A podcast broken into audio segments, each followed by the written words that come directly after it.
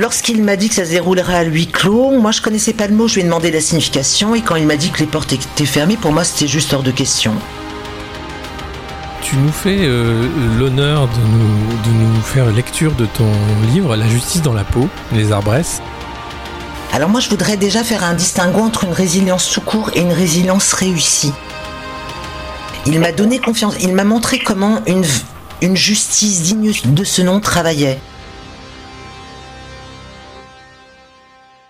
Bienvenue dans les lectures du monde moderne. Ce matin, Claudine Cordani nous lit le cinquième chapitre de son livre La justice dans la peau. Vous retrouverez dans les notes de l'épisode le lien vers l'ouvrage, les chapitres précédents et une interview de l'autrice par Alexis Poulain.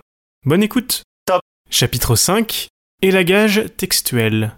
Après des mois passés à laisser filer le temps, je discute avec un voisin qui travaille dans les métiers de l'imprimerie. Il est photograveur. Dans la chaîne d'impression, lui s'occupe du traitement des images. Il me parle de la chambre typographique parisienne, école de formation de la profession. Un univers masculin. Ça commence déjà du côté enseignant, que des hommes. Très complet, l'enseignement y est soutenu et les professeurs réputés excellents. Je me renseigne pour les conditions d'admission, je passe les tests et je suis prise. Ayant travaillé quelques mois, je suis inscrite au chômage. J'entame des démarches car l'école est payante. Ça semble en bonne voie. Je suis enfin reçu par un responsable de l'UNEDIC, l'organisme payeur. Mais sur place, il m'explique que je n'ai pas obtenu de financement pour la formation et que je ne vais pas pouvoir la suivre. C'est hors de question, car je vois mon salut dans cette excellente formation.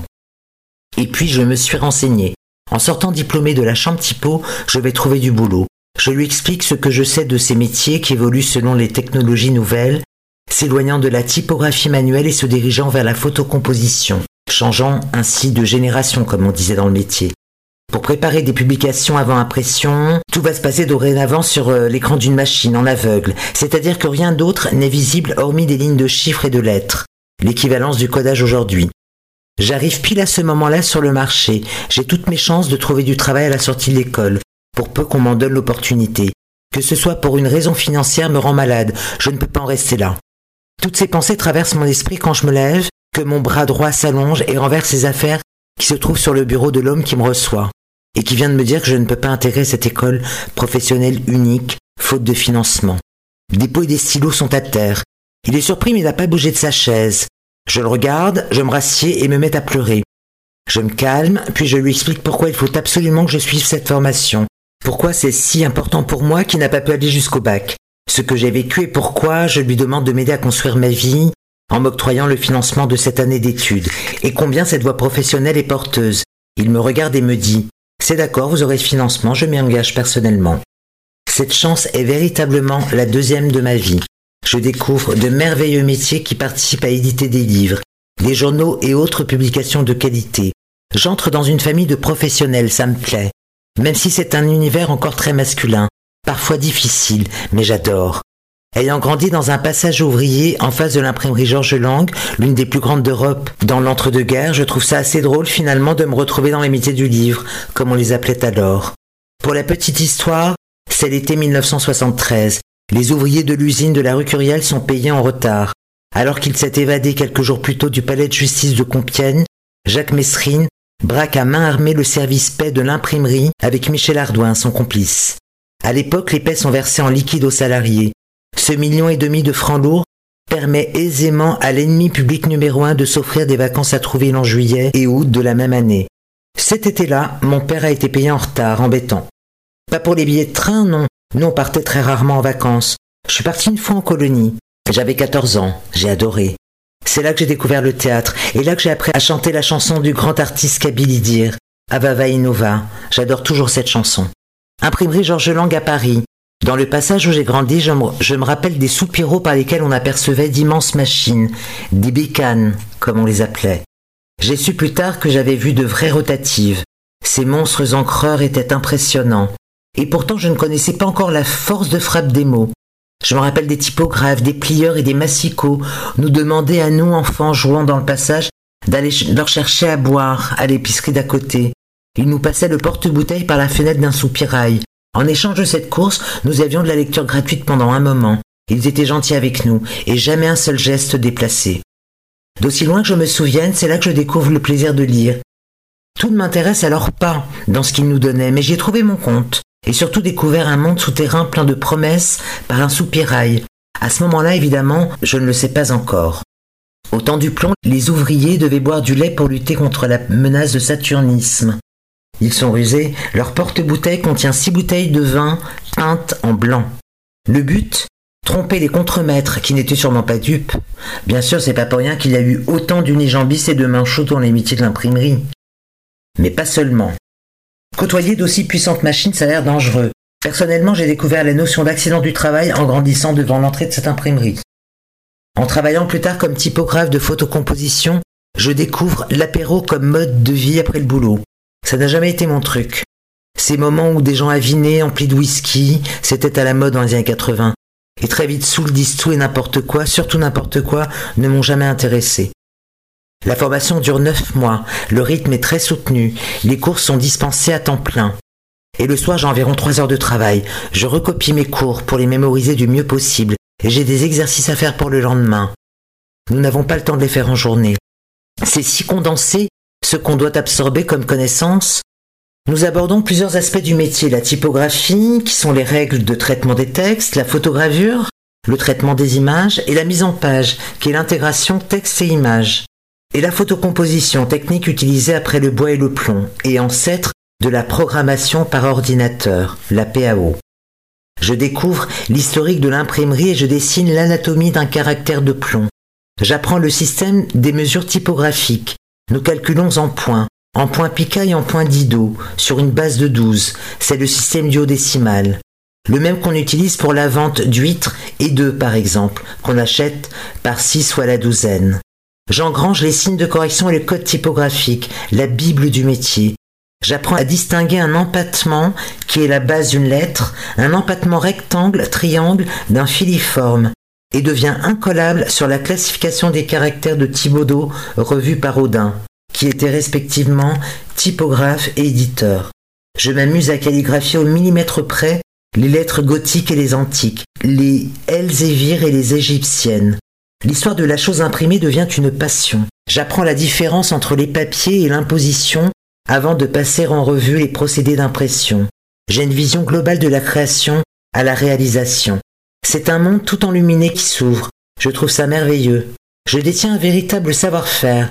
Ce que je ne sais pas à ce moment est que ma promo est l'avant-dernière de l'école. La PAO a débarqué, la chambre typographique fermera l'année d'après. Les impressionnantes machines de la photocomposition sont troquées contre des ordinateurs qui rassemblent à l'écran le texte et l'image. Une première dans ce métier. Je suis prête à travailler, j'ai appris les bases. En sortant de la chambre typo à l'été 1987, nous avons le choix entre deux options. L'une axée sur l'image et ses aspects techniques, l'autre sur le texte et la maquette. J'opte pour la seconde, typographe et metteur en page en photocomposition. Quelques semaines avant les examens qui se déroulent en, cinq jours, avec un tas d'épreuves différentes, je reçois un courrier chez mes parents. Ça vient du ministère de la Justice. Je tombe des en lisant que mes violeurs sont remis en liberté. J'appelle Maître Mikowski. L'urgence est que je quitte le quartier. Il me contacte rapidement. Il m'a trouvé une chambre de bonne à Sèvres-Babylone, dans le sixième arrondissement. Je dis à mes parents que j'ai besoin de m'isoler pour me concentrer, car c'est la dernière ligne droite avant ma semaine d'examen. Pas besoin de les convaincre longtemps. Ils m'ont vu bosser le soir sur la grande table de la cuisine. Je m'embourgeoise en quelques jours. Les clés et l'adresse récupérées, je déménage illico. La chambre appartient à l'un des amis de Maître Mikowski. Il y dormait quand il était étudiant, m'a-t-il dit au téléphone. Ça me va largement, même si cette chambre est la plus étroite que j'ai vue jusqu'ici. Debout, je peux toucher le mur de chaque côté en allongeant les bras. C'est tout. Elle est longue de trois ou quatre mètres. Sur une étagère, des livres dont Guignol's Band de Céline. C'est dans ce quartier parisien que j'ai découvert le grand écrivain qu'il était, avant de savoir des années plus tard l'horreur qu'il est devenu. Comment peut-on être aussi doué en écriture et être autant moisi de l'intérieur? Je ne sais pas qui peut répondre à cette question. Je révise, je révise, puis je passe cette semaine d'examen. Je la réussis au la main. J'arrive première de ma promo. Scindé en deux groupes, l'autre promo regroupe les personnes ayant le bac et, oh, surprise, j'arrive seconde dans le classement général, celui des deux groupes réunis. Pendant ces neuf mois d'apprentissage, je vois bien que je suis l'une des personnes qui suit le plus et qui obtient les meilleurs résultats. Mais je ne me doute alors pas que c'est à ce point-là. Waouh Ça me fait chaud au cœur de voir mon acharnement récompensé et de sentir que je suis sur une bonne voie professionnelle et qui me plaît tant. J'en suis si fière et heureuse à l'idée de rentrer pour l'annoncer. Je suis revenue vivre chez mes parents quelque temps. Je l'ignorais avant. C'est récent. Je sais que je suis une personne hypersensible, hyper créative et ce qu'on appelle un haut potentiel. J'en ai discuté un jour avec Maître Mikowski. Il se demandait si mon parcours aurait été le même si je n'avais pas vécu ce viol. Bien sûr que non. Ce qui est vrai que le procès a permis ma rencontre avec ce super métier qu'est celui de journaliste. C'est ce qui m'a donné envie d'en être. J'ai évolué dans ce milieu 30 ans. Finalement, ma rencontre avec la première journaliste de ma vie a précisé les choses. Elle travaillait alors au JDD, le journal du dimanche. J'avais décidé gamine déjà ce que je voulais. Dans la vie, c'était écrire. J'ai commencé par rédiger en journalisme, genre pop. Mon style est plutôt rock, je n'ai pas peur des mots.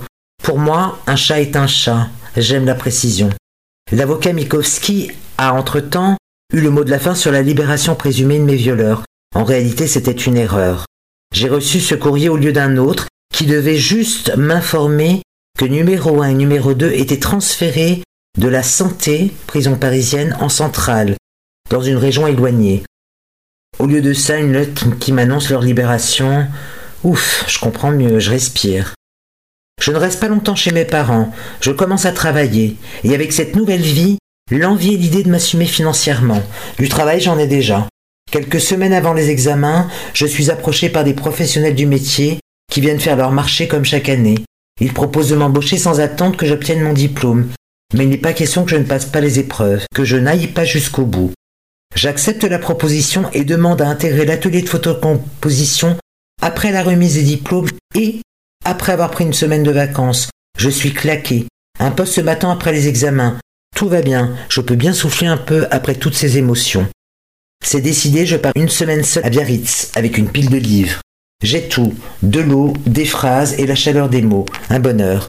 Je quitte le domicile familial quelques mois après avoir démarré ce travail. J'adore mon métier.